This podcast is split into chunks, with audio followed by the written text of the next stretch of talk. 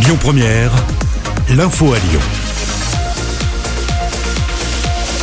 Bonjour Loïc, bonjour à tous. Quatre blessés dans un accident sur la 46.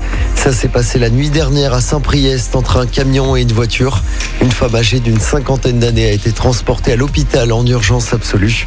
Les opérations de secours se sont terminées vers 4 heures du matin.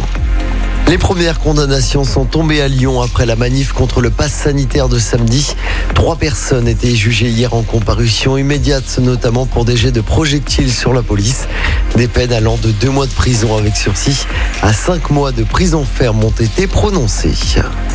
Le virus contamine à la vitesse de l'éclair. Déclaration hier soir du porte-parole du gouvernement.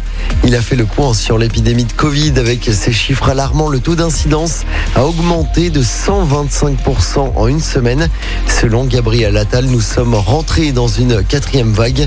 Le Premier ministre Jean Castex s'exprimera demain à 13h à l'issue d'un nouveau conseil de défense sanitaire. Dans l'actualité locale, également un incendie impressionnant hier dans l'agglomération lyonnaise. Il s'est déclaré dans l'entrepôt d'un magasin Grand Frais à Corba. Trois des 4000 mètres carrés sont partis en fumée.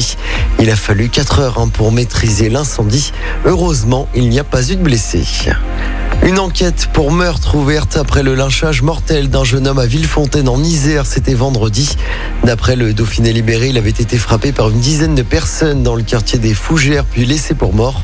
Transporté à l'hôpital Édouard Herriot à Lyon, la victime est finalement décédée ce dimanche. Ça y est, c'est parti pour les nuits sonores à Lyon à partir d'aujourd'hui. Ça va durer 5 jours pour les fans de musique électronique.